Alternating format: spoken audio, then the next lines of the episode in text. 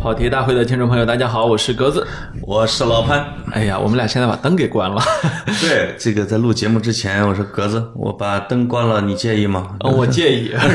他们偌大一个公司，现在就剩下我们俩，还还关了灯啊！哦对对对，哎，我们公司是干啥的？我是， 我啥也没说 啊，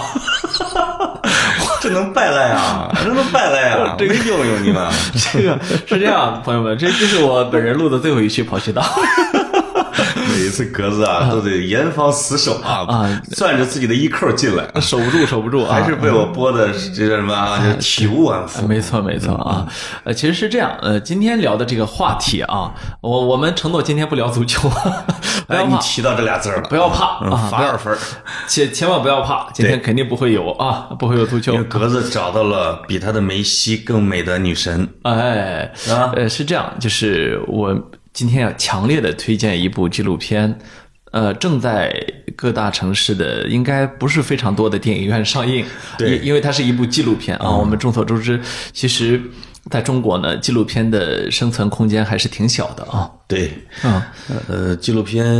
我没见有票房好的，就是最近这些年。呃，对，几乎从来没见到过啊。嗯对对对啊对那那我们呃不要说纪录片了，你就是文艺片也没什么票房啊。它所以我们呃是我们现在还是一个以商业片儿票房为主的这么一个市一个市场啊。而且没有文艺片院线，呃，对，它没有它这个是生比较存大的空间。问题。对对啊对有。时候一放一年那种文艺片是没有的。对对嗯对、啊，连连午夜片儿都没有。这 个呃，没有说什么呢？就是这个片儿叫做呃“掬水月在手”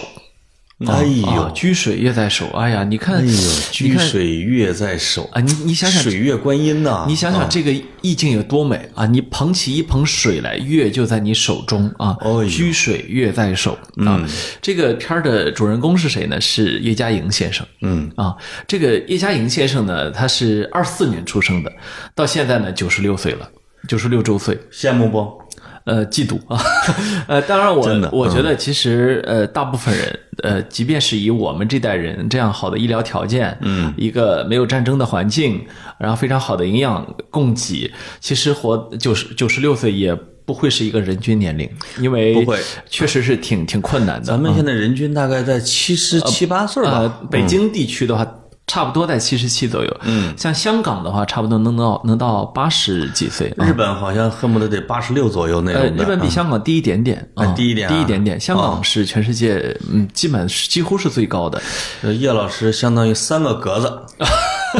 呃，年龄的话， 嗯真是啊呃比三个我还多呢，还多呢啊，比三个我还你们多啊。叫这个老奶奶。啊，是这个岁数确实是非常大了如，果但在是呢，村里边，你知道真叫这些人叫什么？嗯，叫大老 奶奶，就是老奶奶前面还不行，不解渴，啊再来个大字儿。我们那儿都叫老老奶奶， 是这老样奶奶啊啊，是这样叫。那么其实叶先生他拍这个片儿的时候呢，应该是一七一八年左右，也就是说他九十三四岁的时候拍的这个片子，嗯嗯，非常可怕。就是你能看到思维、谈吐、语言、逻辑方方面面，你都感觉不到他是一位九十多岁的老人啊天哪跟我刚听完的那个小说《同龄》天山童姥啊，是。啊，这是这会修工啊！对啊，而且呢，还是非常优雅。他应该穿的衣服都是那个广州那个牌子叫例外啊，哦，这你都知 这你都知 道因为因为这个有我有两方面知道，第一啊，个因为呢你，也穿呃，我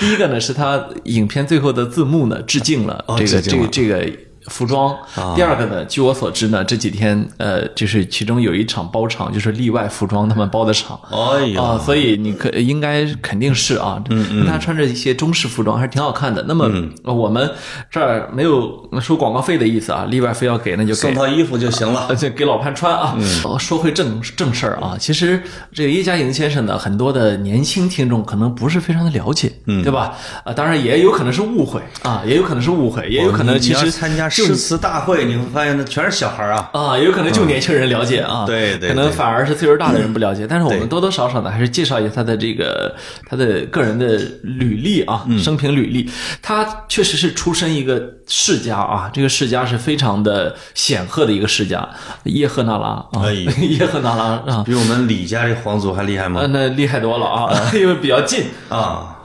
那么呃，他自己也解释呢，叶赫那拉呢实际上是有四支儿的，嗯，哦呃这四支儿呢有三支儿是满族的，第四支儿是蒙蒙古族的。蒙古的他就是蒙古族的哦，哦，然后呢，这个耶赫那拉呢，就是是以叶赫水嗯啊，叶赫水的，就是你知道，你如果去看片子，你看都会看到叶先生解释的啊。嗯，清朝所谓的纳兰，其实就是纳拉啊，它因为它是个音译嘛。对，啊，这叶赫那拉呢，你也可以理解为叶赫那兰啊。嗯嗯。然后这个叶赫那拉呢，他们就是属于，呃，他们的原乡就在那海拉尔啊那一大概哎齐呦那一带啊。啊他还专门跟着那个台湾的女诗人席慕容去去回溯过他的原乡。嗯我刚才在想呢，我说这个席慕容老师长得像蒙古人呐，啊，席你这个叶老师不太像啊， 叶老师应该是经过宫廷啊，哎。把这个叫什么基因真的改良了。呃，他家呢，他的爷爷啊，他的亲祖父呢是进士，嗯哦清朝的光绪二十年的进士，蒙古族的进士吗？还是汉族啊、有可能是汉呃族进士啊啊，是吧清光绪二十年的进进士啊那么这个进士呢，所以他们家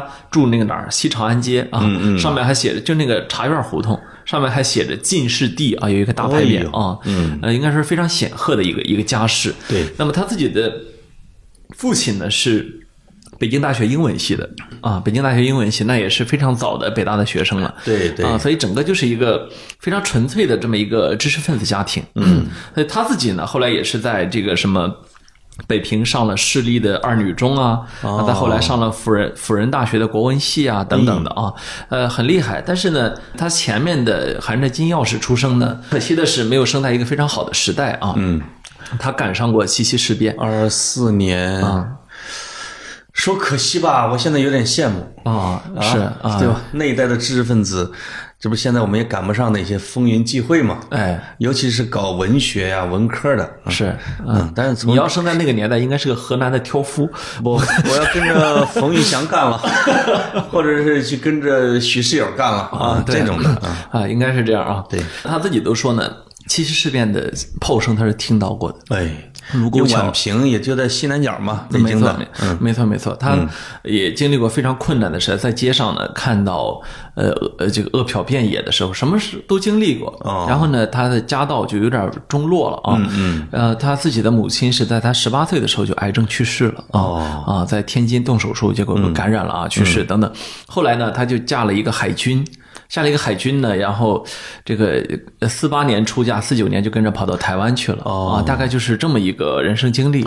对但去台湾之后呢，他也没落这个好啊。他这他先生被关了很多年，然后他自己呢，可能呃，就是也是活得很艰难感啊。觉成了巨流河的现实版啊是那非个常是空军，这个是海军，呃戚邦媛也认识他的，对吧 啊，对对对，哦这些人都认识他啊，是是嗯啊，因为为什么认识他？这台湾的所有的文化名流，你能想象的，几乎都认识他，嗯对而且呢，是以他的学生自居的，哦为什么呢？因为他后来去了台大教 书，他后来去了台湾大学教书。我后来看他在台大的照片啊，也因为我去过台湾大学，嗯啊，还是原来那些建筑啊，比较典型。台大的建筑是很典型嗯那的啊。个椰子树啊，红砖，啊还有那些类那的，个那个走廊里面那些那些拱拱起来的柱子啊对对，等对嗯等，就那些东西。所以呃，他后来在台大教了教了可能几年书之后呢，他因为他确实在古典诗词方面造诣很深啊。对对虽然之前他可能没有特意的往这个方向塑造过，但是要知道当年他的老师是谁，是顾随是吧？是嗯顾随先生，最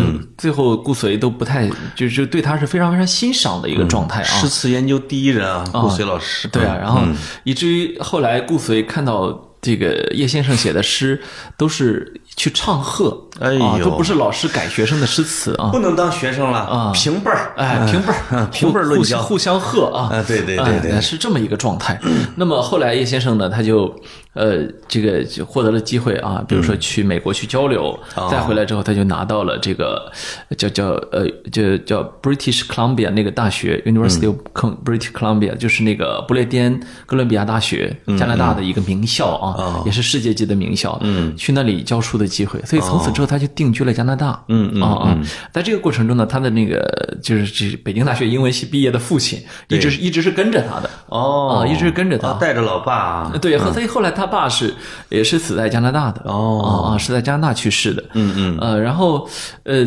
他特别特别逗啊，就是那个他这个呃大家一定要去看这个片子，不要害怕剧透啊。嗯嗯，他在这个片子里面就特地提到，他第一次看到这个学校的时候啊，看到那个学校是在 Vancouver，然后他不知道这个是个什么地方。哦对问他老爸，他爸是英文系的嘛，说哇加拿大温哥华好地方。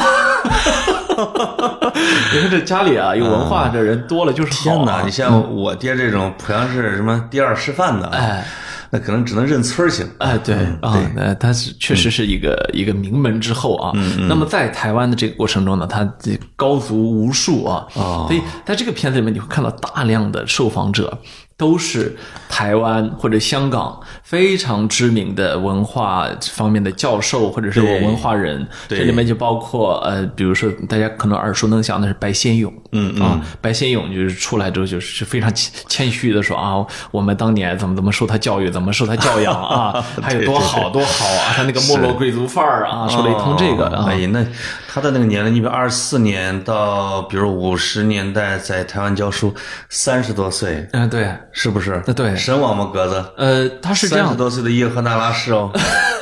没有，呃，我们还是很佩服他的这个文化啊。嗯，那么 他一旦教书之后，他有了条件，继续比如说查资料啊，嗯，去进行学术研研究之后，你会发现他在诗歌方面，他因为他底子很厚啊，他迅速的在研究方面就征服了很多人。是啊他这个熏出来的啊，啊。对啊，就这个像你刚才说的，他不是说从小去特意的去钻研这一门学问，但是从小家里边有中学有西学都有啊，再加上你比如他这个年龄二十多岁，五十年代就开始教书了，哎但其实五十年代你比如像许卓云呐、李敖啊这些，正好是在台大还上学呢，嗯哼，那白先勇啊这些年龄的正好是他的学生辈儿，但是年龄差的又不是太大，对，哎，这挺这正好。你看这个这个叶先生他自己他就说啊，他说他是一生他是一直是个非常害羞的人，哎呦不太跟爱我一样。不太爱说话，哎呦，然后这个就是就是也不太交朋友，嗯，所以他就是后来他台湾那学生回忆啊，说他教书的时候眼睛是直视前方的，他不看学生那这个症状我不说了， 啊，对，我不说了，嗯嗯，我 别别别，请振作精神。啊哦，我说行， 这个，然后呢， 我说玩意儿，然后呢，这个，呃，但是呢，他那时候就有了他以后啊，医生讲课的时候一个特点，嗯，就是他，就他的那个教室的窗外都挂满学生。因为根 本站都站不满，都要挂票。哎呦嗯哦，他后来去了南开嘛，他在南开大学上课的时候，好多南开的学生也是回忆，都是嗯挂票啊。然后这个真是挤不下，所以 都到这个份儿上。那么，就是在他这个人呐，就是红之前，他的书就已经红了很长时他间了。他讲诗歌、讲诗词呢，确实是独有魅力。所以对嗯这个是从他三十多岁到他九十多岁。都没有变过的一点哎，呀嗯就是他并不是一个天生的演讲者，但是呢，一旦他站到讲台上面，嗯，他讲诗词的时候，他的魅力四射。我我跟你讲，我我我还是能够体会到，啊嗯，这个所谓的一点点这个魅力的啊怎么体会得到呢？这个叶先生他在这个纪录片里面有多处是他读诗啊，就是有很多背景音也是他念他读的诗，嗯，他他一句都没有读过，他都是吟或者唱，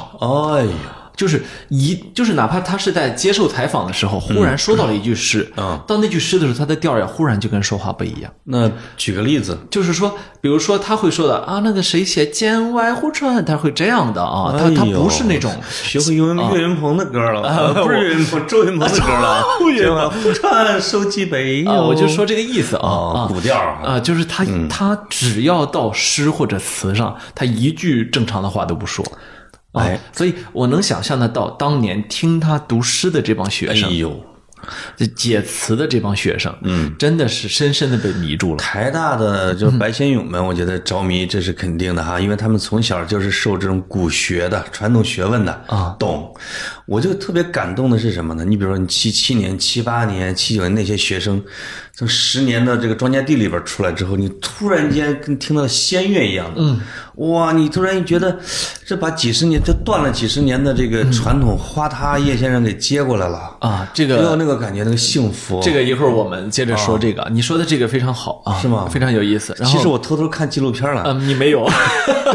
然后他就去了加拿大，啊呃，然后在加拿大过程中呢，他他也往返过就是哈佛燕京啊，就咱们都知道这个哈著名的哈佛燕京图书馆啊，嗯对，他就在在燕京图书馆在念读过很多很多的书啊，然后在加拿大呢，他又培养了一大批的弟子，哎呀就这批弟子到现在啊，就我觉得特别逗的是什么呢？嗯出来接受采访的他的很多弟子啊，好多要么话说不清楚了，要么牙掉干净了， 就是你看着没有叶先生健全，太老了啊 对，就没有没有他看上去就说话那么的利索，你知是嗯道吗？啊啊，就那么的呃逻辑清晰，吐词对比较轻啊。也得很有的也得七八十了啊，对啊，嗯很多啊、啊，然后所以所以他就是他有呃这个忍者兽嘛，对吧？对对嗯忍者兽。那么他在加拿大待了这些年之后呢，他到七四年的时候回了一次国，啊，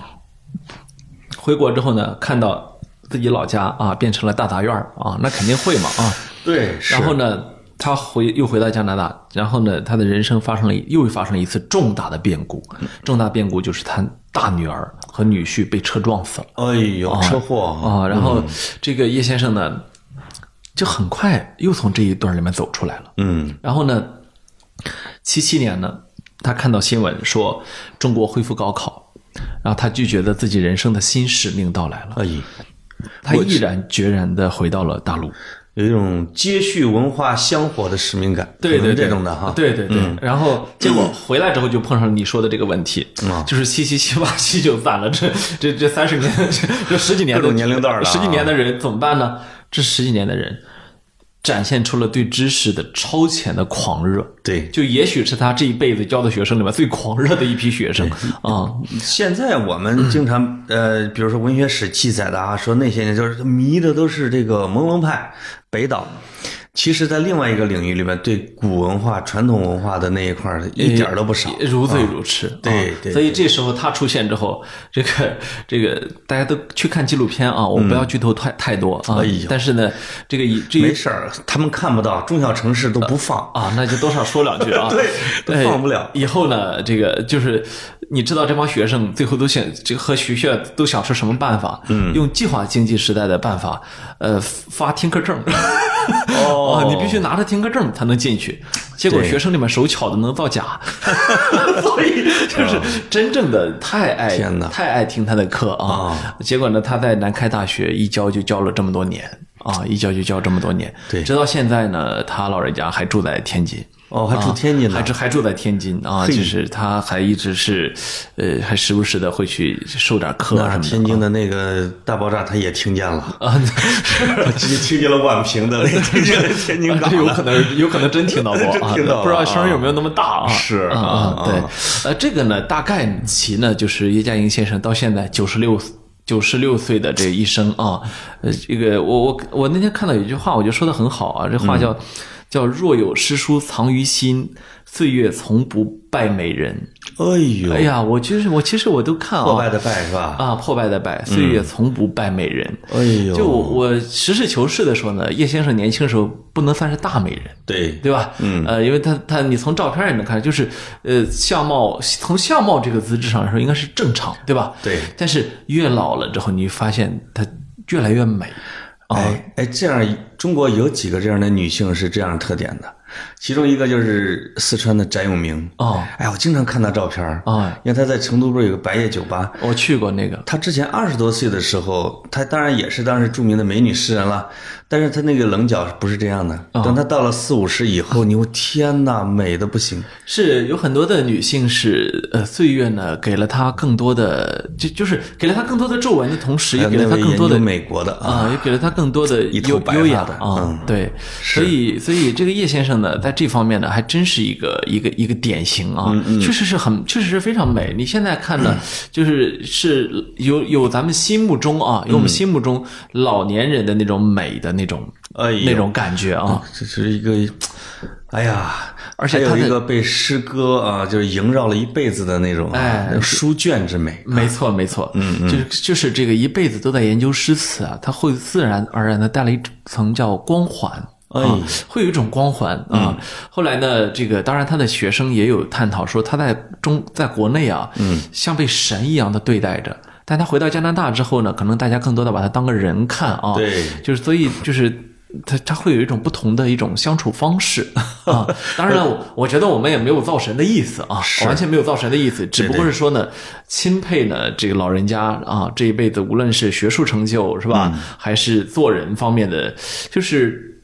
呃，这里需要多说一点，就是其实我我们可以慢慢把话题变到诗歌这个层面上啊。是啊，这叶先生呢，他真正的学术成就上呢，其实是研究诗歌，对吧？对研究诗词啊，不光是诗歌，咱们中学的时候看了很多什么诗古诗词赏析，就是叶嘉莹先生写的，哎那个那个销量我不知道有没有给他版税哈，那真的是八九十年代，嗯，那你就你一看说古诗词赏析，往往三本里边都恨不得有一本啊是叶嘉莹啊，嗯对对但对不知道他是干嘛的，但就知道厉害，哎，嗯，实际上从从研究领域来说的话呢，它可能主要是研究呃什么比较多，像像陶渊明啊，对李商隐啊，哦嗯包括到后来研究杜甫特别多，是吧？他研究杜甫研究的非常深，对吧？哦，然后，当然他就继承了很多东西，比如说特别明显的是王国维先生的那些东西，对吧？你看他自己就说他在哈佛燕京图书馆走的时候，感觉处处都有静安先生的痕迹啊，就是他感觉静安先生始终陪伴左右啊。当然，这个 王国维先生，大家如果。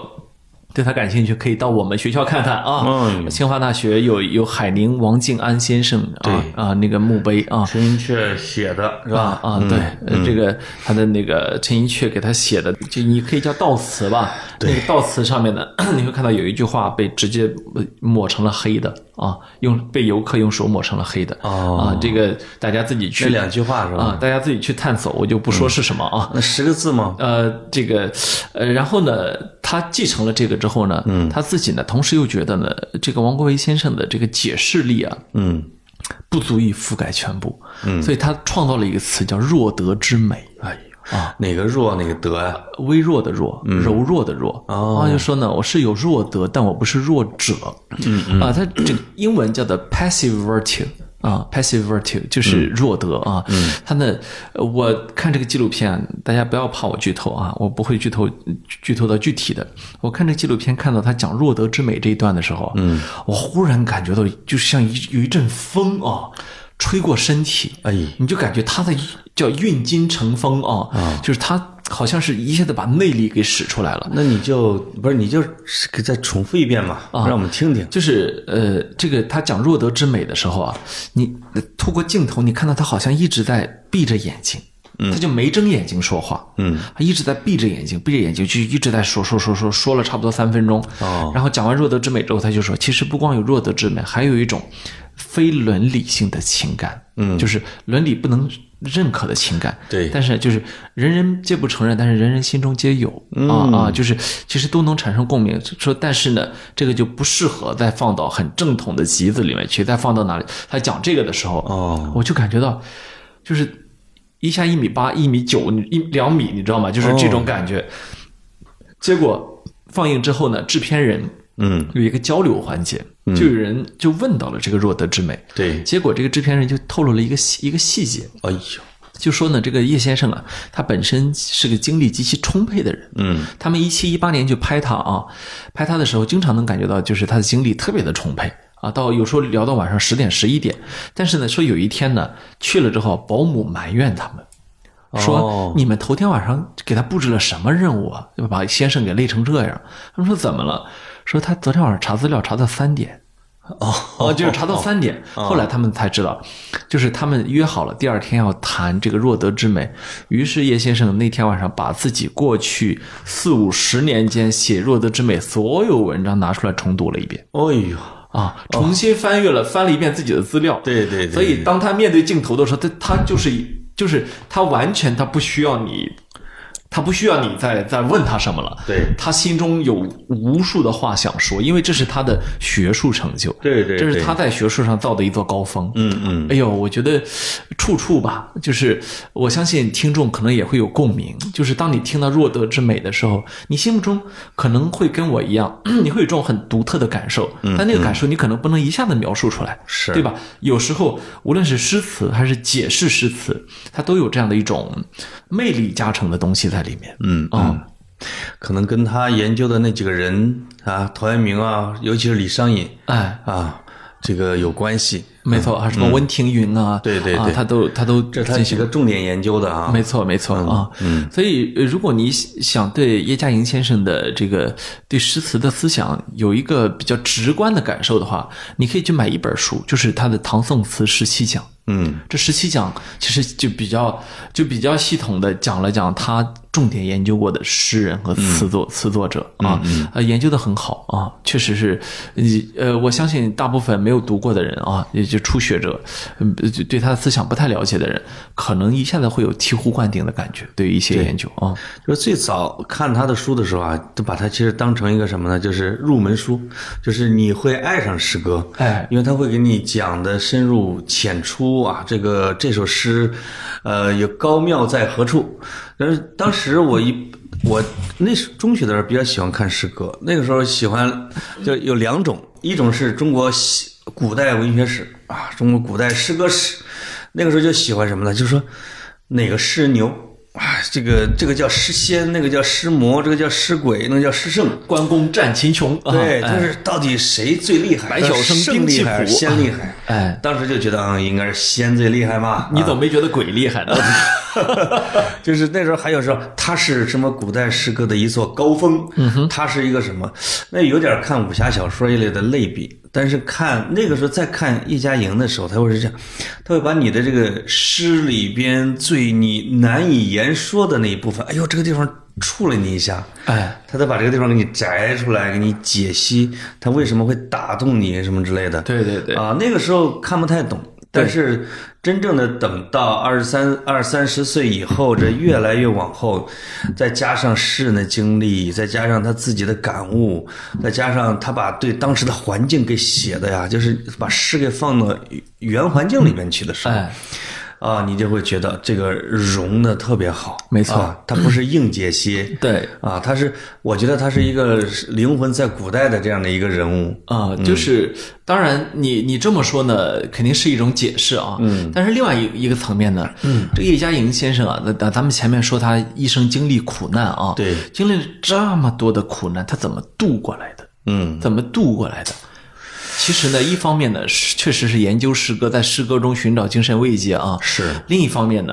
你他也生活在当下，他这个生嗯活在当下是怎么度呢？他自己写诗。哦他写古体诗，嗯，写的非常多，嗯，哎，我挺喜欢，就是我记得我之前格子书架曾经第一期我推荐的应该是哈金写的《李白传》，嗯嗯，哈金写这个《李白传》的时候呢，他跟很多的李白的传记作者不一样的地方在于，他完全是从李白的诗，嗯，就是去去解释他的人生的，是吧？对李白这个地方写了啊，我在峨眉山见一老道，OK，我就这么写啊，他那天就见了一个老道人，是吧？对在峨眉山顶上怎么怎么着，他这么写，而且他哈金有一点像写悬案小说的，就是因为我现在看了一多半儿啊，嗯，他能把这些诗哪个在前面，哪个在后边，大致的肯定一个顺序，嗯没错，然后进行推理。这写这首诗的时候，他应该是见的哪个老道啊？然后他跟他老婆在那个山里边草屋住了多长时间之后跑的？嗯，一般他会。上一首诗是绿子都是叶的啊，下一首诗已经哎绿的都是叶的。叶子是绿的，然后下一首诗这个叶子黄了，他跑了，嗯因为他有点待不住，说他他跟他老婆待了三个月， 这就算了。他是有一种考据加破案的那种方式，是是挺是好嗯啊，所以呃，这个这个纪录片它珍贵就珍贵在哪儿呢？他们在去分析叶先生的这一生的时候啊，大量的使用了他自己写的诗词，嗯啊，比如说，比如说他他人生真是什么阶段他都在写诗哦，丈夫被国民党军抓走了，写诗，嗯，大女儿死了。哭女诗啊，写诗，哎呦啊，他就会，然后七四年第一次回到祖国，嗯，哎呀，回到祖国之后太开心了，是吧？开心到不知道该怎么表达了。哎呀，长诗《祖国行》一千八百多字，所以他这个他从十三四岁开始，他就为这一生啊记录了特别多的诗啊、看到就是有人专门讲叶嘉莹先生的时候，嗯，就会讲说他十五岁时候写的《秋蝶哎，》啊，写的《秋蝶》，我我不会吟啊，我只会读啊。对，几度惊飞玉岂南，晚风翻妾舞衣单。三秋一绝庄生梦，满地新霜月乍寒。哎，啊，你看这个十五岁的时候，他的意境就是这种，对他已经这种水平的写的还是很有古意了啊对呀你有对呀时候给他混到那个是这个唐宋词里边、诗里边，啊还不好给它摘出来呃，对对，嗯呃，当年所以顾随先生对对他的评价是什么呢？啊。嗯是叫“余不宁法外，别有开发，能自建树，成为南岳下之马祖，而不愿足下成为孔门之曾参 也”。哎呦哎呦，这这都是 是这种这种级别的评价，所以呃，你可想而知，他自己在诗词方面真的还是挺有灵性的， 有有所以天赋啊，所以他这一生写了真是无数的诗。像叶嘉莹先生这种啊，既成就高又年龄大，而且呢。准备的还足，哎就是他为那些研究他的人啊，准备了最详实的关于自己的资料。你知道有多这个想太厉害了你知道有多想使吗？啊昨天晚上这个放映完之后，跟制片人呃，我们走在路上就是闲聊了几句啊，嗯然后呃，他就说说叶先生多恐怖呢，他这一辈子所有东西他都留着，嗯啊，七四年从香港取到回回大陆的时候。连那个当时这个行里面啊，行李嗯啊，有什么电视机啊，什 么什么奶，这是这是小票儿全部都留着。广州飞北京的机票留着啊，就是啊哇别人写给他的所有的书信，他都、他都留着，嗯，包括什么有工人写给他的什么，哦就是你要研究他的一生，他的材料可不要太齐全，对哦他留着一切啊，他这个习惯呢，就跟我们六根老大似的啊，李辉似的，就他们有这种自觉性。他，你比如他可能是个天性，但是像李辉，他就他认为自己收的那所有的东西都会成为历史的一部分。嗯，啊，就这可能是跟他们在这个风云变幻的这个时代里边啊，不断的丢东西，还要不断的去保藏东西，有一定的关系。嗯，啊，实在有太多人把自己的资料给丢了。对他只要有条件，他一定会把他们给带上。对对对嗯啊，所以他自己的学生都。就就是后来评价说他啊，说他这个在物质上和精神上都倍尝艰辛，难以言喻。嗯，呃，但是呢，他深陷困苦之时，满腹的古典诗词给他无比的生命力，得到莫大的精神安慰。哎呀，我觉得这个话确实是是对他的一生啊，形容的很贴切啊。是，有时候我们看到一些老太太啊，就是不管是农村老太太、城里的，你会看到她，你一看就是一个百年史，你会觉得天哪，她她她脸上写着一些苦难啊，曾经写着饥饿，没错以及她现在的幸福，在身上都凿下了一些东西。哎，像有时候你看叶先生他写的文章和他的这个人的时候，你会觉得啊、他在这个历史里面有一个刚气护体。嗯，可能是古诗词，或者是古文化，或者他沉浸式的这种研究，嗯，他对当下对他来说，这个伤害就不那么直接，没错和没错凶猛，不是摧残性的，就是他有一层防护罩，防护罩。这个防护罩是文化带给他的是啊是诗词是修养带给他的。对所以所以他有一个多年的固有啊，嗯就是在这个片子里面，我认为对他的评价评价最好的。哦呃，后来我后来我我后来我跟制片人，呃我我我表达这么一个观点啊，嗯我说我看来看去，虽然这个片子是你们拍的、你们导的、你们剪的，但你们怎么某种程度上被叶先生牵着鼻子在拍呢？ 他说我们也有这种感受，你看啊，叶先生掌控力很强的，啊，他这个他举一个例子，就是他嗯让让摄制组去加拿大拍的时候啊，给他们手写了就是这个名单啊，哦得拍谁，其中有一个人没有人认识。没有任何人认识，嗯，也网上也没什么资料，对千叮咛万嘱咐，这个人必须要拍，哦，而且这个人并不是他的挚友，对并不是非常好的朋友，哦，哦，千叮咛万嘱咐必须要拍，他们整个节目组都不理解啊，对于是呢就没拍，没拍呢，到最后的时候大家都很疲惫了，觉得哎不行就去看看吧，对去看看，结果。也是个白发苍苍的老老妇人啊，也是是也是这个这个叫 British Columbia 这个 University 的那个一个退休教授，哦，他呢就这个面对镜头，呃，不用人提问，一气呵成了自己对叶嘉莹的评价。结果呢，你完成之后，你发现他的评价才是最好的，哦是最好的他的评价是最最好的、啊！他就他就根本。就是说，你你知道，所有的纪录片都需要最后有个立意，对需要有个思想层面的一个拔高，哎呀需要有一个提升、体现主旨，不需要有他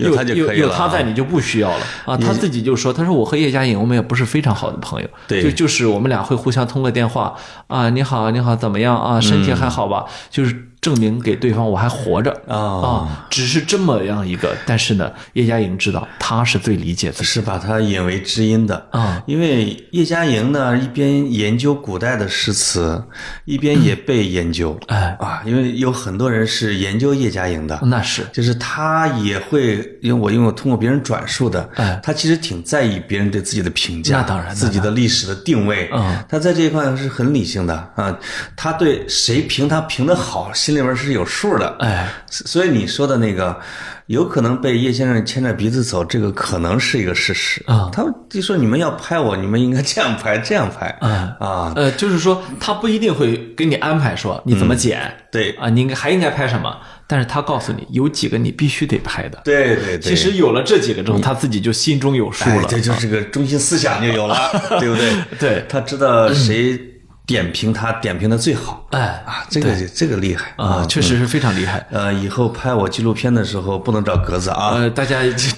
千万别找我啊，呃，对对对，不许评价我，影影响历史地位啊。可能绝 对啊，啊，太影响了啊。呃，当然说回来，说回来，就是。呃，如何评价叶嘉莹先生的水平？嗯，其实这件事情呢也很重要，对呀吧？对呃，你就是我们不能造神，确实不能造神，但是呢，呃，能够看出几点来，就是说，呃，实际上在这个片子里面，呃，让我比较惊讶的、比嗯较比较诧异的是两个人的出场啊，嗯嗯，一个是白先勇。哦啊，白先勇，呃当然我后来才知道啊，原来他的这些古诗词这些修养，主要是从叶先生这儿学来的啊、啊！你你想的军阀的孩子，其实军、哎呃军叶阀家里不太叶会教嘉，莹好像是去过，就是白承禧邀请叶嘉莹先生给白先生去家教啊，好像是我记得啊，有呃这个印象啊，这个这个我不太清楚啊啊呃，再一个呢是宇文所安的出场。哎，啊，宇文所安那那个，呃，如果听众不了解的话，我可以简单这么介绍哎啊。语语文所安跟那个咱那个曹新元老师有什么关系呃，啊？不是曹信元老师，你说的是那个高居翰。哦哦哦，那个两口是吧？啊，对对对，啊啊啊，这个宇文所安呢是哈佛大学的一个汉学家，嗯，一个教授。这宇文所安的太太是谁呢？嗯，这个太太是田小飞，哦，就是呃，这个我叶嘉莹的学生。我我曾经多次说过啊，田小飞是我初中时候的女神。嗯哎呦啊，因为她那篇十现三在岁。改叶老十师了，嗯三岁的际遇，那么田小飞呢是差不多三十五六岁，就是哈佛大学的正教授，嗯啊，那么他呢是崇拜宇文所安的才华，嗯，呃，宇文所安是他的老师，哦那么所以他会在自己很年轻的时候嫁给了六十多岁的宇文所安，嗯啊，所以你可想而知呢，就是宇文所安的这个造诣到了什么份儿上，对啊，能让一个十三岁就上呃十六岁就上北大的这么一个一一个选手啊，十三岁十六哎嗯十三岁上北大的这么一个选手啊，然后。三十五岁成为哈佛大学的正教授，对能让他崇拜的五体投地的这么一个人啊。那么大概其呢，呃宇文所安就在这个片子里面对叶先生呢给了非常高的评价啊，认为呢在诗词上也是他带了自己上的路。嗯哎呦啊，就确实呢，嗯，你会，然后呢，这个那边的汉学家就就是一一一出呃这个外国的汉学家也学会中国的文化人了啊，会拍啊，会拍 啊啊！ 这个你就能听看到的那边呢，就是一出汉学家评价叶先生，你看那普通话怎么比比老潘还溜啊嗯哎呀， 嗯他是这样的啊，那都是那种呃还挺挺顶级的汉学家啊，嗯所以呃，就就是从这些人的评价来说呢，确实呢对他评价是非常高的。嗯呃，我我倒是觉得那个他的一个学生啊，汪荣祖啊，嗯说的呢，对对他有一个很高的一个评价啊。哎呦，这王汪荣荣祖老师他学生哈嗯啊，王荣祖是这么说的，嗯，他说这个当年就是讲，就是这个诗，他说除了讲解细腻之外，就诗词创作的才能而言的话，嗯，当年台大中文系的同同柴无出其右啊，嗯，这这是第一点啊，对第二点说，即算即便与老一辈的师长相比，亦有过之而无不及，哎呦啊，就是喂 也再把老的给打趴了啊，对对对然后呢，第三层，今日在大学讲解中国旧诗词者，不论国内外，同时有此等创作 能力者，恐绝无仅有。嗯，啊，这是汪汪如总、汪如祖对他汪如的三重评价。啊，王胜祖作为历史学家，下了历史定位还是很高的，啊是吧给给了他一个非常高的啊这一个也历是史叶历先史生地给了位，一个名单儿啊，啊是小汪要 去踩一下，必他必须得说啊， 对，必须得说两句，他 必须说两句对对，啊就是对于一位年高德勋的学术地位这么高的一位老太太，哎，就是我的建议是，生前拍个纪录片儿啊，去世之后再拍个纪录片儿。 我就想听听那些人最后最后怎么说的啊。呃你是你你觉得呃这个可能存在着大家要逗他高兴的这一面儿哎啊，呦，这这是人瑞啊！这也很这也很这正这很正常。嗯太正常了啊、就是你那个，尤其那个上周，呃，李敬泽老师是著名的文学评论家，哎哎，去了趟四川马识途封笔纪念会。 哎呀，我是看到、哎呦我我是看到一一票朋友都去了， 对，那马识途一百零六了吧？得106啊，这是人瑞。哎，那个敬泽老师，就是李敬泽，你怎么夸老头儿都行，哎，对吧？都到那份儿上了，没错儿啊这其实他的看他的作品估计也不太多，啊对吧？呃，就就是那，就是那个从子弹飞大家才慢慢倒推出来的啊。 是是是是嗯啊，嗯，对，就是呃，当然了，我我觉得呢，叶先生呢，可能就是，即便他身后啊，大家的对他的评价也不会低到哪里去，嗯不会低啊，啊不会他低嗯历史地位呢，确实是摆在这里了啊。是的，呃，然然后再一个呢，我们可以说一下这个创作团队啊，哎呀 啊，说一下创作团队，因为我昨天呢，就是制片人有一个交流环节啊，嗯之后呢，也多多少跟他聊了几句，呃，这个片子的导演。导演哦啊、陈传兴哎，啊、很有意思，也很有意思一个人。嗯，呃，后说来说他的症状啊，说说他的症状。他为什么不说话？哥， 这个呃，他是这个台湾人啊，台湾人啊，生在台北啊。然后这个，而且这个片子啊，制片人也说的很清楚，嗯，他最大的希望就是能够在大陆放。所以呢，他没有去故意拍给台湾观 众看，所以他把他把这个他把这个片子啊拍的还是挺挺符合我们的这个口味。另外一点呢，就是很兼顾大陆市场的这个需求和情感啊。我觉得这一点呢，还是挺值得尊重的也啊。可能俩版本儿，是吧？呃，没有，就是这个版本啊啊。然后呢，他呢，就是我觉得从这个层面上，他其实是真正的尊重了叶嘉莹先生，是因为对于中华诗词来说，当然你不可能跟在台湾嘛，对吧？他跟是啊显然是在这片 叶先生研究的诗人里边，没有一个在那个岛上的，对呀、他 研究的人都从来没有去过台湾的啊， 都在河南和山东， 对吧？也不全是啊。所以呃，但是呢，我看这个导演呢很有意思啊。你看他是这个法国高等社会科学学院的语言学博士，哦，退休之前呢是台湾清华大学的副教授，就是说一直是个学者。哦，他是个是个，而且呢，他长期耕耘的是美术、哲学、精神分析、影像论述。嗯嗯你你能理解啊？对，那么在这些领域里面呢，他自己可能就是钻得也很深。嗯啊，我觉得制片人说了一个特别有意思的一个，制片人家沈一女士啊，啊沈一。那么沈一女士呢，就说了一个很有意思的点啊，就说这个叶先生这个这个片子，他们拍了一年多，拍完之后啊，光他。光老太太本人口述的东西啊，九十八万 字，大家都崩溃了，你知道吗？整个对都崩不溃知道了。怎么剪，对，嗯，导演兴奋了，嗯，因为导演一辈子就是处理文字的，对对对导演一看来了兴奋啊，我觉得这也挺有意思，就是是一个长于思想、长于理论、长于文字的这样一个导演，对处理影像啊、哦，而且呢，他自己呢，据沈一女士说呢，她是这个呃存在主义哲学的一个信徒，嗯啊，就是她还是萨特和加缪那一套啊，哦我们都知道的。那么她实际上是在。剪这个片儿的时候，也有她存在主义哲学的那个那个想法贯穿在里面，嗯啊，就她呃，就就如果你细琢磨的时候，确实是有的，对啊。那么呃，这个这个导演呢也很有意思，呃，这个网上查呢是他是把法国文学、哲学、精神分析和电影理论引入华华语世界的主要推手哦而且他还拿到过法国艺术和文学勋章，嗯啊，那么他作为导演呢，他拍过谁呢？他拍过《如雾起时》郑愁予的纪录片，嗯，和《化成再来人》周梦蝶的纪录片哦啊，就是说他在拍人物纪录片这个层面上，他其实已经有了非常丰富的经验。对，而且拍的主要是呃，这叫诗人啊，哎，对，那么所以当他去找到叶先生的时候，实际上你可以想象，想拍叶嘉莹的人有无数，嗯，对吧？那肯定大家都想拍嘛，对吧？哎，叶老师要看简历的，那其实对吧？嗯你看叶嘉莹先生选中他呢，恐怕也是一种主动行为，对吧？对对嗯也也像在安排采访对象一样，就是有的人是可以拍成。某某类东西的，对吧？的啊是的嗯所以最终呈现出来呢，我自己认为还是一个华语纪录片里面的一个精品。哎啊，就是你虽说然了我得看啊，我得虽看。然呢，确实呢，也还是有一些缺点的，有一些槽点的。我甚至还看到一些有的朋友呢公开抨击这个纪录片，但是我认为，哦无论在节奏感上，在影像的品质上，嗯，在这个对叶先生人生的解构上，嗯，和对他诗词的处理、文本的处理和对素材的这种举重若轻上面，嗯，呃，我认为是一个精品，挺好，是一哦这个非种常学者型的纪录片导演，才能我觉得才能把得住吧，啊是吧？是啊，你要真是找一个不太懂文化的去拍，嗯，他就拍个热闹，嗯他可能真的是能拍出一种诗意啊啊，或者拍出一种哲学的感觉来，还挺好的。对对，当然了，他不可能面面俱到呈现，嗯，因为是一个九十多岁的老人，是，你别说九十多岁了，你现在拍老潘，你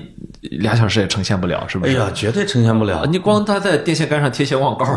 那这得拍多久啊？身世太复杂呃了，就是， 啊你你你九十分钟只能拍小捕捉，哎，哎，出不了村儿。对，嗯连帮农民工讨讨薪都拍不到啊！哎，就是，所以呢，就是我觉得这种事情上不能苛求啊。嗯你要的不是一个编年史，挺好的实际上，当你是两个小时呈现一个人的一生的时候，你要的就可就是一个点了。对啊，某一个点。你没有众口一词，大家说天呐，太好了，完美的这样的一个东西。哎，你《教父》刚出来的时候也有批评，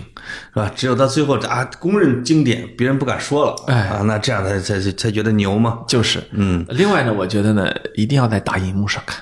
哦一定要在大荧幕上，它的因为叶老师的形态经得起大荧幕。经得 起，而且而且画面的很美，我觉得你们家的小屏幕撑不住，啊撑不住啊！啊就是我现在越来越觉得电影技术的进步啊，嗯，就是会越来越多的，虽然我们手中有无数的屏幕了，对但是会越来越多的把我们留在专业的屏幕前面。哎呀，因为我们家里真没有那种层次的这个呃，撑音响媒环介境啊，对对对，对是的。嗯，啊，哎，他这个纪录片里边，我记得我看你提了一个啊，就关于救赎的这个词的，我觉得可以聊聊，哎挺有意思的。，对对对，在录这个节目之前跟你聊的时候啊，你你就提了里边一一句话，就是这个诗歌是可以救赎，也是这个纪录片里边的一句话，是吧？哎，这句话还是让我这个共鸣感还是很高的。嗯，我也当时跟你说，我说可能我们的听众里边啊，每个人的枕头底下其实都藏着一首诗。嗯，这个诗是压箱底儿的，是护体的。嗯呃，有时候你可能，你比如叶嘉莹在碰到自己的孩子的这种生命无常的时候，嗯，她真的是有可能要吟一下陶渊明啊，吟一下苏东坡啊，或者说，呃，这个才能够才哎从古人里边找到一些这种感受，嗯，哎，化作这是这就是生命啊，这就是历史的东西，嗯。那我们咱们这些人虽然年龄小，生活这么幸福，但是你不管你是爱情啊，你是成长啊，或者你这个雄心壮志啊，或者你喝了醉酒啊，还有时候总是会来两句。尤其像我这样的啊，嗯经常喝大了就在街上就开始淫了啊。哦哦哎呦，哎呦是是是是是所以呢，这个呃，你年龄小，你不太明白“救赎”这个字。哎哎呦，是我觉得诗歌有一点救赎的意思在里面。哦，嗯啊，我们就是说这个，呃，你说这个救赎这个东西啊，其实我我有点怀疑呢。啊，一方面呢，他是诗歌去救赎的人；另一方面，其实是人救赎的人。什么意思呢？嗯，是你主动的让诗歌进了，变成了你的防护罩，进入了你的躯体、你的血液、你的骨髓，是吧？对是你主动的让他来帮你，而不是你主动的放弃了自己，呃是吧？嗯以及诗歌后边的那个人，哎就是那个诗人本身。对，因为很多时候研究诗歌，这个诗的文本和这个人的经历，它俩是同样重要呃的。对对对，啊呃，那你要说像叶先生他这么悲惨的一生啊，嗯，你某种程度上你可以这么认为，他没有，他要研究杜甫的话，他就他就心里面就释然了啊！我去，杜甫那个苦啊，更惨， 最后死到船上了，啊没地儿，完全没有，你想啊无寸锥之地他青年丧母，啊！啊，然后这个这个老老来丧女是吧？嗯然后这个另外呢，就是其实嫁的丈夫不好，哦她那个丈夫其实真是不好不太行啊不好海军是吧？啊，那丈夫真是不好当兵的那肯定不太行。啊，她嗯她都到什么份儿上？就是她她快生产的时候，嗯丈夫一阵手忙脚乱，把她送送到医院去之后跑了。她说从破晓做到了这个黄昏，哦她丈夫才把自己的姐姐领回来。哦哎，就呀，你你想想看，顶事儿说啊羊水都流干了。都不太行啊。对对嗯啊，就是那那太差了。就是这这么一个丈夫。我那么啊以为她丈夫去了海军俱乐部了，我说那个 那是人品，这个就可能是能力啊。啊，对，反正就是总而言之，对他呢也就那么回事儿啊。嗯，呃，所以呃这里面呢，就是又有人引可能会引出一个话题，就是一个现代女一个女性的成长。嗯，就是说很多人呢会认为，就是因为实事求是的说呢，女性呢在这个社会上呢还是处于一个弱势的地位，对吧？对我们会看到，呃就是你在嗯哪怕你就算在微博热搜里面，你也会经常看到呃乱七八糟的。比如说最近这几天，你看到的是张培萌打他的老婆，是吧？哎呦啊，是怀孕的时候打，不怀孕而的时且候打的是一个叫什么足球嘉宾是吧？叫那个姑娘啊，说那球是的，呃是乐视的一个主持人，主持人啊啊，主持人啊，然后呃就打啊，你能看到这还是名人是吧？是啊啊，是非得说运动员就是雄性激素比较那分泌比较多啊，你让我想起了王自健呢啊，被老婆打，啊，对，被老婆几次三番打。啊，不不要不要扰乱这个话题，就是 说，是一个女性她成长起来还是挺挺麻烦的啊啊，比男的要麻烦一呃点嗯要难。那叶先生那个那个年代呢更难。是啊啊，更难。后甚至包括后来她丈夫在台湾被被被抓进去待了几年啊哦，那段时间她一直自己带着孩子。就自己带着孩子这个过程中呢，后来就成了台大的教授嗯啊，就是你可想而知呢，她其实她克服过的东西啊，对哎呃，是一般人所不能够想象的这啊。确实他有韧性啊哦，这个韧性，这个超脱呢，呃，我认为一方面呢是呃浪漫的层面上说诗歌救了他，对另一另一层面呢，你不能再把这个完全交给诗歌了，对吧？对对这对嗯一定是他救了自己啊，他那种超脱，那种淡然，那种是那种在在漫长而复杂而坎坷的人生中嗯跌跌撞撞，最后撞成很优雅的这这样一种对形象啊，就是她如果没有诗歌呢，作为一个女人啊，尤其中国女人，她也能克服这些困难，也能去顽强的过完这一生。对，但是她不会像现在这么优雅哎，啊。是嗯，当然了，我们不知道在这个过程中，诗歌到底帮了他多少。对但是呢，可以想见的是，一定是他生命的底色，对吧？对对嗯对，啊，就是呃，我我对古代诗人一个最大的一个敬佩的一个地方啊，嗯，就是实际上他们的一生都是写进诗里去的。对，就是因为你到那时候，你不用诗表达，你感觉不知道该用什么表达了，所以、嗯对你看李白、杜甫啊、白居易他们的，实际上他们的一生自传都在诗里面，就是、呃尤其是唐朝诗人，对啊，就是咱们，你比如咱们说写诗哈，我们要写一首诗，是立马跟我们的日常生活是割裂的。啊对你你要写，哎呦正经的要写一首诗啊。唐朝诗在唐朝是日常生活用品，对哎，柴米油盐酱醋诗，我今儿来，我今儿来见你啊，我路、路上就呃得写首诗啊，就是要不然没有见面礼儿啊。对呀、对还呀、有李白，你老人家在我这住了一段，喝了那么多顿酒，那就像走，你你给我弄个诗贴墙你上给，我大胆点的推来啊， 你给我弄个诗贴墙上，让我这样生意好做，哎那当招牌嘛，就是嘛，就是嘛啊所。以它是一个非常贴近日常生活的一个东西。那么叶先生呢，他的这一生的度过的快乐、苦难、人生的变化、转折，然后前进，全部都是跟用用诗陪伴着的。哎呀所以我从这个层面上呢，我也去，我也认可的就是，就是无论这个世界有有有怎么样了啊，都是诗诗词陪着他走过来的。我问你个问题啊，除了苏东坡，嗯，你还喜欢谁？你说诗因为人吗？你已经在节目里边大概有那么四五次说，我最喜欢苏东坡。哎，除了苏东坡，我在不这个地方要跟你老苏我我们都喜欢。我在这个地方要跟你做一次对撞。哎呦，这个对撞是什么呢？对撞啊，哎，就是说，实际上这个古代诗啊，嗯，我们熟悉并且喜欢的还是挺多的。你说我喜不喜欢李白？我真的是喜欢。那是啊你说我喜不喜欢杜甫？我也喜欢。那是嗯啊、有的人能在李杜之间分出好坏来，我我分不出来的，我没有这个能哎力啊。仙跟圣有区别，我给你讲讲，这我从《封神演义》里边分出来了 啊，这圣比仙高。哦，哎呀呀呀，嗯，是我没有这个能力分出来啊，我甚至都分不出他们跟师傅谁更好啊。 那么，呃那么，呃，但是呢，我要说的是，其实现代诗也挺好的。嗯，我在上大学的时候啊，哎呦，那时候读那个读那个《海子诗全集》啊，我真哎是、呀我真是从头翻到尾，嗯嗯，从头。你想，海子在去世的时候啊，就二十五岁。对，说说真的呢，比比那时候的我岁数大，但是比现在的我岁数小啊。你可以把它称为一个叫彗星诗。我们有时候会经常说流行比流星还快啊，它真的是生命就是那儿六七年啊。比王勃还还还年轻，去世的时候。呃李贺二十七岁啊，呃王勃二六，二十六岁，他啊二十五他，二他二十五，啊25但是呢，我还说真的是喜欢，嗯是的，嗯多喜多喜欢呢，平天才写的。啊，有多喜欢嗯呢？就是，呃，我记得有一年呃坐绿皮火车到了兰州啊清晨六点，哎呦一到那儿，我的第一念头你知道是什么？啊，那一年兰州一带的新麦熟了，哎呦，哎呀然后那个诗自然而然的就流淌了出来，你知道吗？哎呦，哎呦，就是老哥俩一宿无言，水烟袋咕噜咕噜 啊，谁的心思都 是半尺厚的黄土熟了麦子呀！哎呦哎呦哎呦呦哎哎呦！我那时候就觉得，对，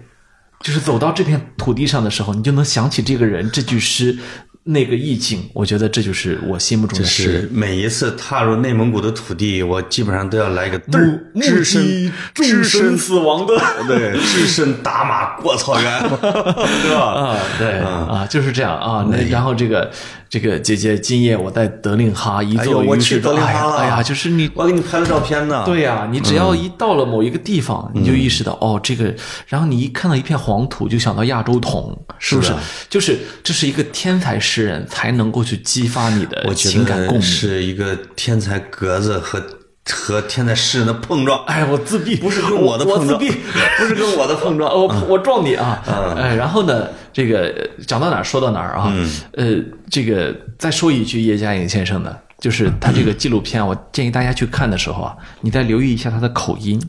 哦，就是他的口音啊，北京人吧？绝对不是你想象中的北京口音。是吗？对，就是你现在听到的北京口音，那都是啊，你懂的，其实是对胡同串子口音，呃，是吧？这是下层，对，是胡北京是老百姓是是的。胡同口音，嗯，他不是。哎呀，他他的口音，你一听你就知道。后来后来就有人就就去分析过，说这嗯个、其实呢，当你去听他的口音的时候，你会意识到，呃，比如说老舍啊、溥仪的录音啊，都是这样的，哦慢慢的，嗯，但很好听，嗯嗯，哎，对，易家莹先生也是这样的，老舍是满人啊对是满人，但是对一个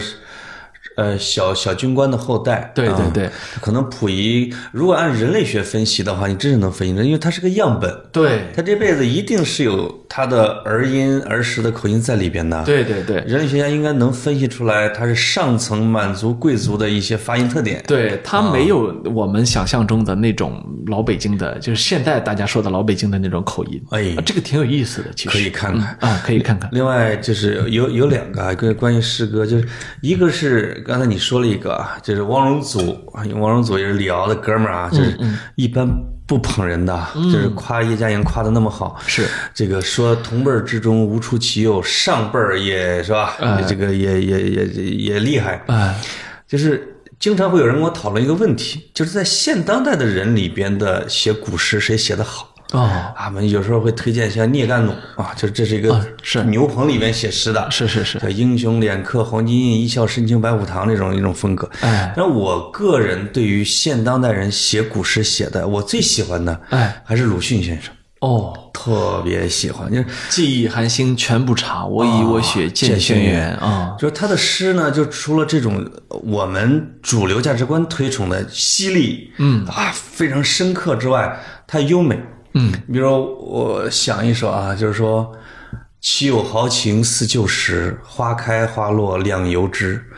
不期又落江南雨，呃，不期泪洒江南雨，又为思民哭健儿，就是一个一个革命志士去世的时是候，是是，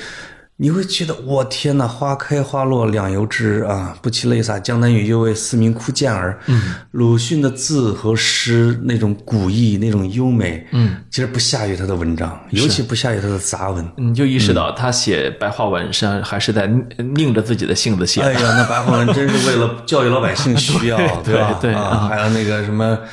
呃，豪呃这这呃，无情未必真豪杰啊、叫什么恋子如何不丈夫？哎，呃，什么请君试看，呃，叫什么什么意思？就是说，呃，就是老虎嘛，哎啊，呃，这这这这个我忘了，哎呦呦， 回头时看小乌秃啊，哎呦呦说老虎在出去捕食的时候，回头还要看自己的小老虎。你看写给他的周海鹰你看的，横眉冷对千夫指，哦俯首甘为孺子牛啊！这是大家一听能听懂啊，就是除了对除了这些猛句儿之外，你你你你分析的时候，你会发现，深受过清朝末期私塾修养的人，啊当他写古诗的时候，比我们当代你写的再好都不一样。因那为他是呃什么什么叫做童熏出来的什么叫做童子功呢？是子吧功？童子熏功出就来在的嗯这里啊。对，呃，古代的诗你没举哈，你的苏轼，嗯，那我我自己喜欢，我还是喜欢李白、杜甫啊，这两个真的是并重。嗯是刚才是开玩笑，诗跟仙很难分出来啊圣跟仙谁厉害？我能理解，这其俩人太厉实害嗯哦尤其是学术界的都更喜欢杜甫啊啊！你因一看为可解读可解读的空间大一甚些。至呢，就是推杜甫比李白高呢，嗯这是某种程度上成为学术上的一种政治正确。对嗯但是作为读者呢，我真的我要承认，我读李白诗的时候那种快乐，哇啊，那种爽啊，那种感觉，呃，我李白是梅西，啊，我不愿意承杜甫是嗯 C 罗。 我我我不愿意承认的，就是一定有人比他好啊，就是这种感觉。杜甫就是你，你李白一生下来就是这水平。哎，杜甫是越往后越牛逼，就是你会觉得梅西先拿了四个金球啊，C 罗后来吭哧吭哧吭哧，我去，竟然追上来了哎啊！你会发现一个天才，他就一直是个天 才。咱们说好了不说球啊。哎呦，我说的是诗歌哟、哦，是啊，啊，是就就是你就觉得杜甫经过一生的修炼，真的是最后他内力是超过了李白的、哎啊。那这个、这两个人不分轩制，双子星座，你就这么理解就是行哎是，了。就双子星嘛，对吧？呃，这两哎，好像这两年特别火的一个老教授，忘了人家名字了啊。就到处就是因为他老伴儿病了，他退休之后到处去讲学，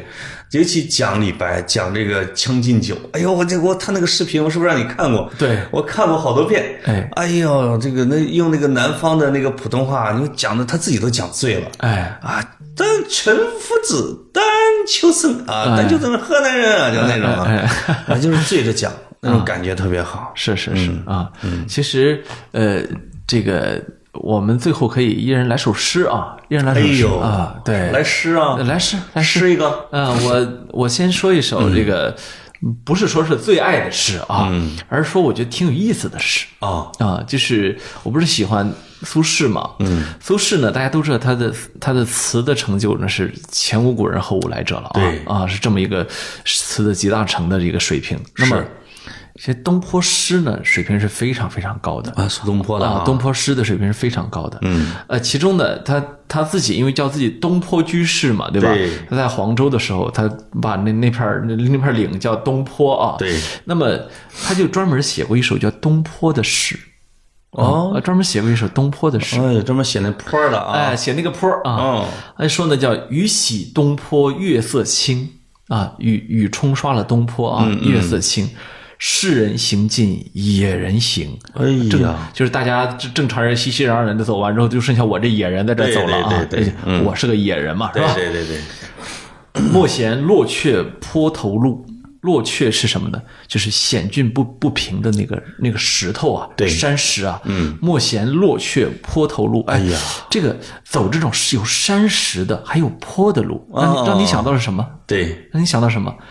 西西弗。西西弗啊其实我想到是西西弗，对对对对嗯对西西弗的神话其实就是他永远都在推着一块石头上大石头上山嘛。对东坡在这个地方，他肯定不知道西西弗怎么回事儿，他肯定不知道这个神神神话。对但是呢，这个地方其实有这样类似的一种自觉，嗯嗯，有类似这样的一种人生境遇、险阻啊这样的一种味道在里面啊。哎呀啊，就是在共情、在同在通感这个层面，人类是一是是一致的啊。是。对，这这个诗特别好，我回去得然后我回去得啊哎下一句咂摸最下后一句啊，嗯，自爱。铿然夜障声，拿着手杖敲着山石，我 就老子就喜欢这个敲着这个声就往山上走。是这你个看基本就上是一看就是流放时期写的，我我就喜欢他这个劲儿。嗯，现实是如此的困难，哎呀，是吧？这个他那个难太难了，太难了哦啊！其世人行尽野人行啊，对他可不是当年的西园诗画的，是全部的京城名流在开封城就就围着我苏学苏苏大学士转的时候，是吧？对对对对对他现在是这个野人啊，我的哎呀莫嫌。落雀坡头路啊，嗯你不要嫌这个有山有石头的山路难 走，老子就爱拿手杖敲着它，咯嘣咯嘣响着往前对，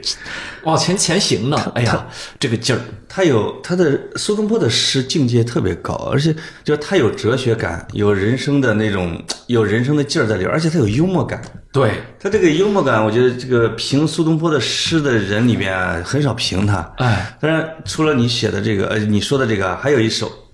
那个诗，那个诗叫应该叫叫人，叫应该叫呃，诗人生而呃愿聪明，啊，对，写给他那个儿子的是啊，我被聪明误一生，哎，唯愿我儿愚且鲁，哎，无灾无难到公卿，哎，这后这几句吧，你就觉得妈，他就骂的是当朝那些所有的。啊，这个得志者或者是那种跳梁者，嗯，就是我希望我的儿啊，又笨又傻，哎无灾无难当上最大的大官儿。你看，你毕竟是个官二代嘛， 你爹帮帮你，你怎么着到不了公卿啊？对是不是？就是、哎这种感觉。就是他也是就被打击成什么样的这种骨子里边的讽刺、傲骨啊，你根本就是改不了的。哎，我再想想我喜欢的诗里边，啊，喜欢的诗还是比较多的。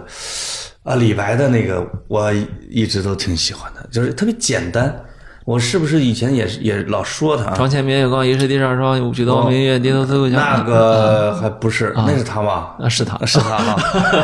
呃，有两个，一个是那个“众鸟高飞尽，孤云独去闲”啊，这个“相看两不厌，只有敬亭山”。哦，这首诗是被唐玄宗从长安给撵出来了，是就是路过我我我还没看到这个哈金那个啊有没有写敬亭山，但这首诗写孤独感写的太好了，就是鸟儿都飞完了，哎，云呢去了又来了。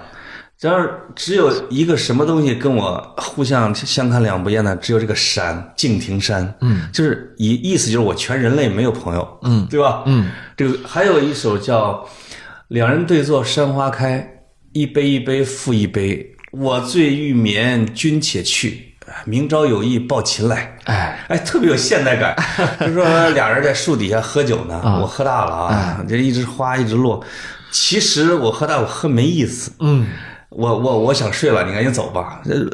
李白很少赶人的。嗯，啊你明天要想来呢，你抱你吉他过来。 明朝有意抱琴来。哎哎，给给我们的酒席增加一点东西。哎呦，哎，这个现代人是写不出来的，没错就是最日常的生活场景里边的诗意，你只有生活在诗的国度里边才可以有的啊。而且你脑海中要有诗句，是吧？我绝对我们我们现在脑海中都是，我就我说了，有一说一，讲真啊，屁讲屁真股呢屁股坐歪了吧？是啊，都是这种词儿。哎呦，我跟你我就说，恶现在心一死我抬头了，，恶心死我了。啊我跟那个长公主，我们这个散步的时候，我们比赛啊是背有月亮的诗，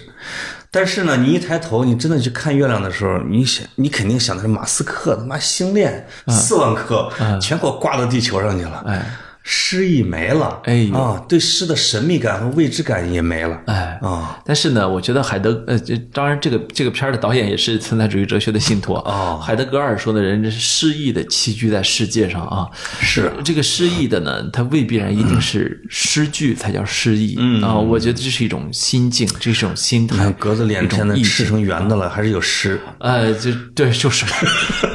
是很实诚啊，馒头里边也有诗， 哎，是嗯处处皆禅意吧？节节节 啊，你看我的脸就能悟出很多什么东西来啊。对对对对嗯啊哎，嗯，好，今天到这里。我以为你还要赌一手呢，你搜啥呢？没了啊没了。我觉得诗歌聊不尽，以后有机聊不会尽还能聊。哎啊，好的，好，拜到这拜里，拜拜。